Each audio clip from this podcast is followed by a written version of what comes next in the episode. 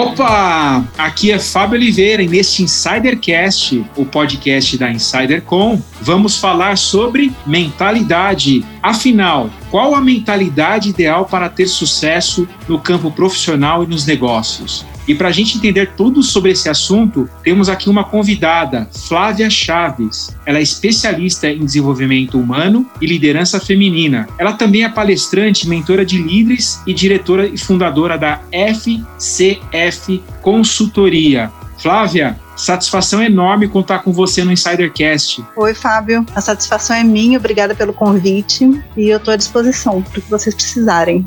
Flávia, para a gente começar a nossa conversa, eu queria saber um pouquinho mais, quando você não está com seu crachá, o que, que você gosta de fazer nas horas vagas? Então, essa é uma pergunta bem difícil, porque hoje eu não tenho muita hora vaga, né? Até a gente falando um pouco sobre empreendedorismo, né? Quem é empreendedor não tem hora vaga, quem é empreendedor trabalha na hora vaga, né? A gente não, não, não tem uma separação do que é trabalho e do que é lazer. Então, quando eu tenho hora vaga, né? Quando eu não estou efetivamente trabalhando em, em um projeto ou atendendo um cliente ou fazendo alguma coisa coisa que teoricamente seria trabalho, eu estou estudando para o trabalho ou lendo alguma coisa para o trabalho, né? Mas assim, na, nas poucas horas de distração que eu tenho, que eu me dou o direito de não estar trabalhando, eu gosto muito de assistir série. Eu estou sempre com um livro na mão, né? Lendo coisas de suspense na maior parte do tempo, ou assistindo série também de suspense. Eu sou uma fã de filmes de, de suspense, serial killer. Adoro esses filmes de crime e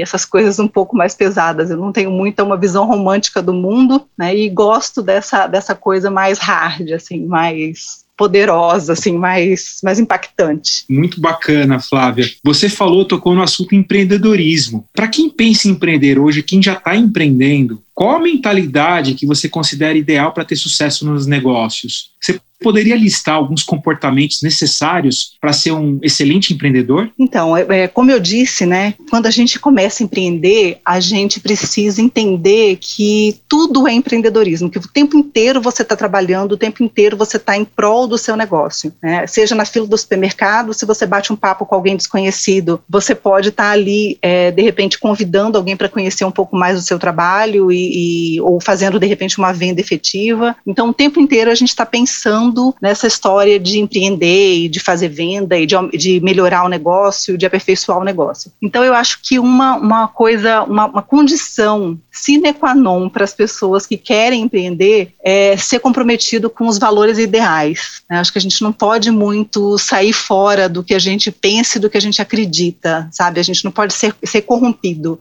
A gente tem que ter um ideal muito claro, sabe? Uma, uma, um, valores muito objetivos e muito claros. Isso tem que estar tá muito, muito descrito na nossa mente, assim. Não, não dá para ser muito, se corromper muito com relação a isso. E aí você me falou de sete atitudes e comportamentos necessários para empreender, né?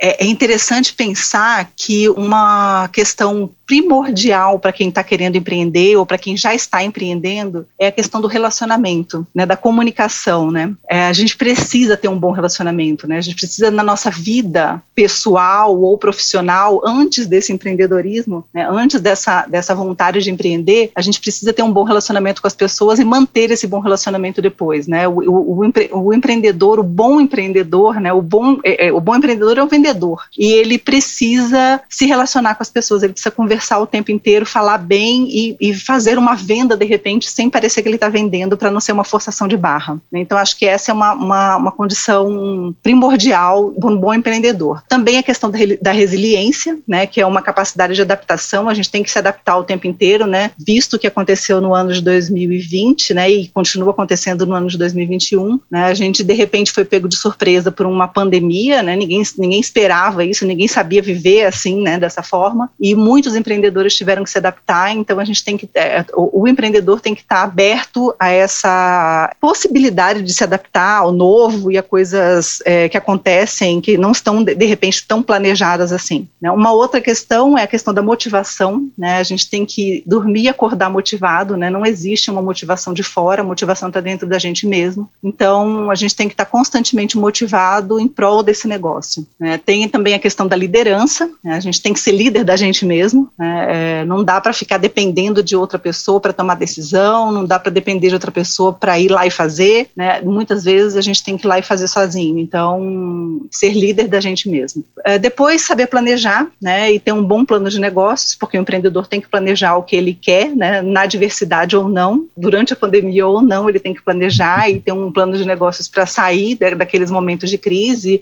ou durante os momentos de, de calma também, né? É necessário um plano de negócios. E uma outra questão que eu acho muito importante é visão de futuro. A gente não pode muito pensar no presente, a gente tem que pensar, viver o hoje pensando no futuro, né? Eu sou aquariana, né? E o aquariano tem essa, aquariano tem essa vantagem, né? Dizem, né, ter, ter essa vantagem, né? A gente vive o presente pensando no futuro. E eu entendo isso como uma, uma vantagem, né, enquanto empreendedora, né? Não dá para a gente viver só o presente e viver de passado de jeito nenhum, né? A gente tem que viver o presente pensando no futuro. Então, ter uma boa visão do que, do que pode acontecer e do que vai acontecer. A gente até se enxergou aqui como empreendedor, se a gente está realmente cumprindo essas sete etapas desse processo que você falou.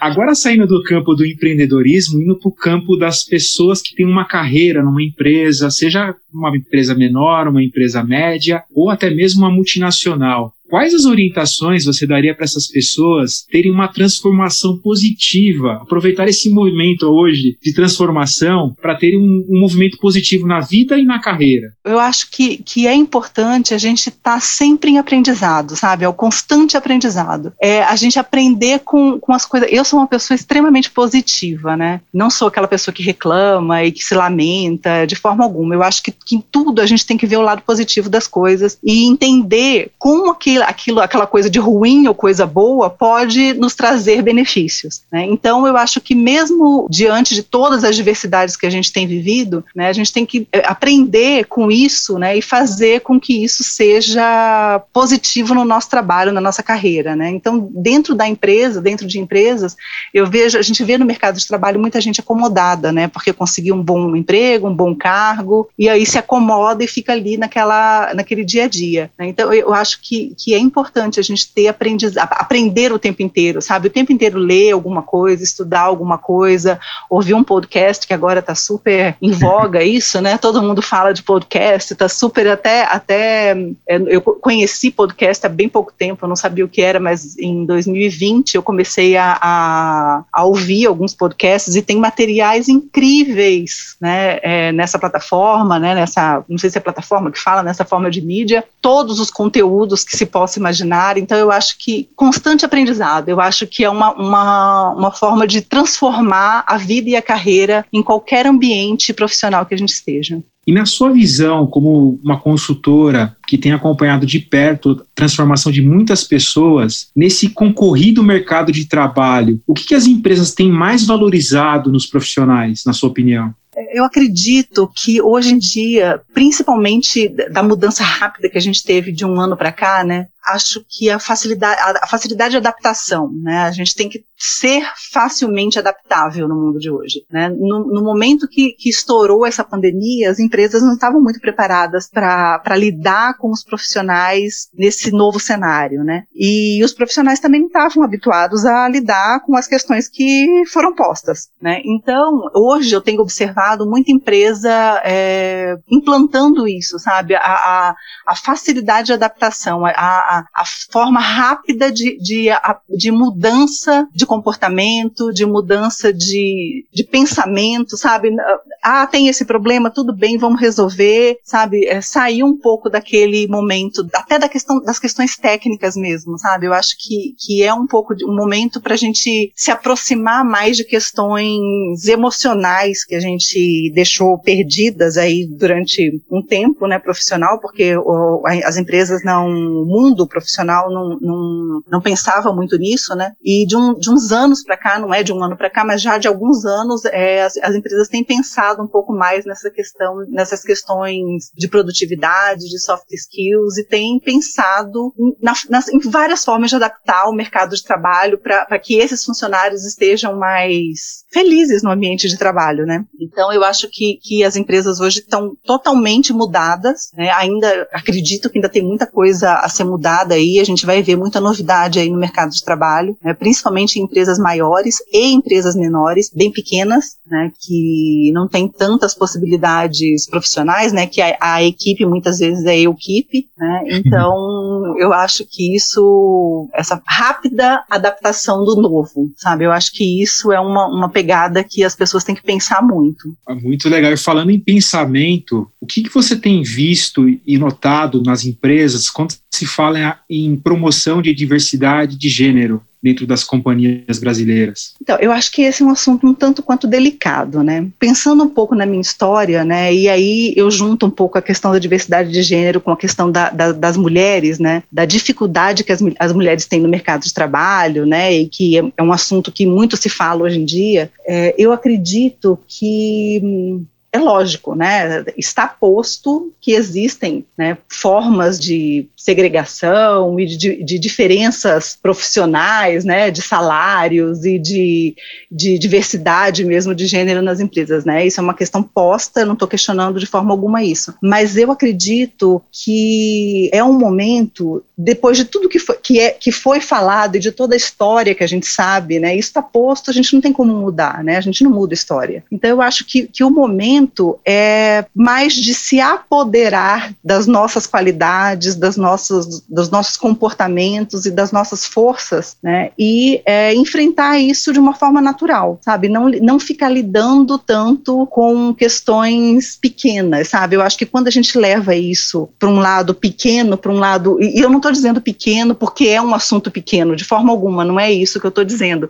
Mas é que quando a gente fica tratando isso, tratando esses assuntos de diversidade de gênero, gênero e de, de, de mulheres na, nas empresas, é, de uma forma individual, eu acho que a gente está lidando de uma forma muito pequena com questões que são muito grandes. E eu acho que falta um pouco de, de posicionamento. É, eu ouvi uma palestra agora no final do ano, a Bárbara deve ter ouvido, de algumas mulheres negras falando de, de, como, de como elas se posicionam em empresas, né? E elas simplesmente disseram isso, que vai lá e faz, gente. Você tem poder para isso, você tem força para isso, você tem conhecimento para isso. Então vai lá e faz o que você tem que fazer, sabe? É, é lógico que, que é, percebe-se que existem esses, essas questões escondidas, né, na, na, fala das pessoas, mas eu acho que, que é mesmo que, que tomar conta disso, tomar conta dessa, dessa força que existe na diversidade e usar isso em favor de si mesmo, né, em favor de um grupo, se apoderar disso, né? E fazer o que tem que fazer, vai lá e faz, tem que fazer, vai lá e faz, sabe? Sem, sem ficar pensando, porque no final,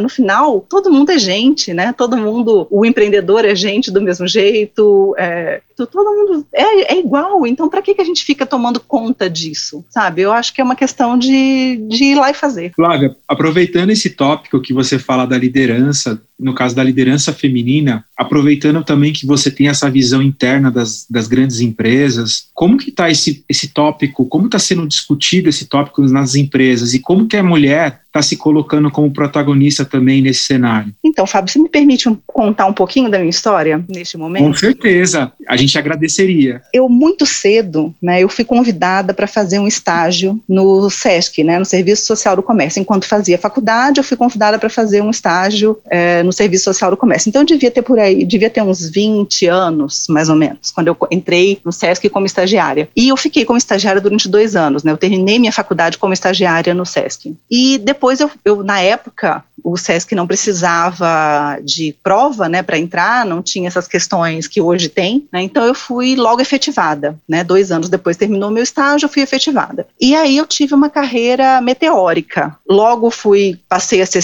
é, secretária do superintendente, depois eu fui chefe de gabinete, depois eu fui superintendente adjunto, depois eu assumi uma diretoria no SESC. E isso foi de uma forma muito rápida. com menos de 30 anos, eu era diretora do SESC, né? Uma empresa que na época tinha 60 anos, uma empresa extremamente machista que tinha 60 anos. E é lógico, né, que com todo esse histórico de empresa machista, né, a maioria das pessoas homens e homens já de uma certa idade, tinha esse machismo muito forte, né? Então eu sofri por ser mulher, por ser jovem, eu sofri todos os tipos de preconceito que você possa imaginar e todos os tipos de pensamentos ridículos que você possa imaginar das pessoas para comigo. E aí, como que eu lidei com tudo isso? Da forma mais natural possível. Muitas vezes fazendo de conta que eu não estava vendo, outras vezes passando por cima, outras vezes enfrentando, outras vezes batendo boca. E nada disso me fez diferente, nada disso mudou a minha personalidade, mudou, muda, mudou o meu valor, a minha, a minha essência. Nada disso me, me derrubou. Nada das, nenhuma das dificuldades que eu vivi me fez perder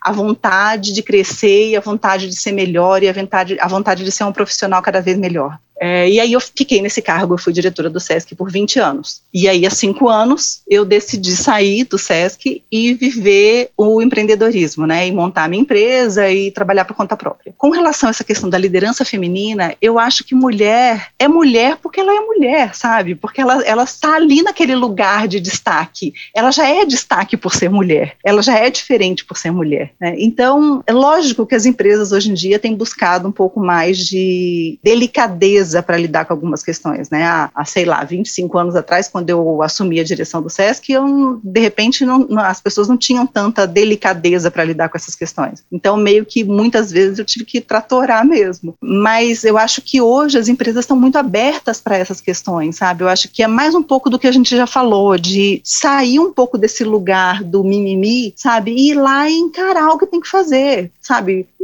Interessa ser homem ou ser mulher, a gente consegue fazer igual, sabe? Então, mulher faz igual que o homem, faz a mesma coisa que o homem faz. Então, eu acho que as empresas hoje têm uma visão um pouco mais delicada com relação a isso. E acho que a gente que, que a mulher tem que se posicionar dessa forma, entender esse momento e usar isso a favor dela, né? E sair desse lugar do, de, de vítima, né? E ser protagonista da própria história. Que recado você passou aqui para os insiders? Pena que a gente já está chegando aqui no final do episódio. Foi mesmo uma honra recebê-la aqui no, no Insidercast. Eu queria que você deixasse um recado recado final para os insiders e também como que eles podem encontrar você nas redes sociais? Eu acho que o recado final é isso, é, é, é ser protagonista da sua própria história. Se apoderem de quem vocês são, né? tenham autoconfiança e, e tenham consciência da, da, da, história e da jornada que cada um pode conquistar e pode transformar, né? Eu acho que o, o mundo, o, o, céu é o limite, sabe? Eu acho que não dá para a gente pensar pequeno, a gente tem que pensar grande, a gente tem que pensar que a gente pode tudo. E a gente pode mesmo. Sabendo, conhecendo os nossos limites, conhecendo as nossas forças e os nossos pontos a serem pontos de reflexão, a gente pode qualquer coisa. Então, acho que, que esse é um recado importante, é, é que as pessoas que, que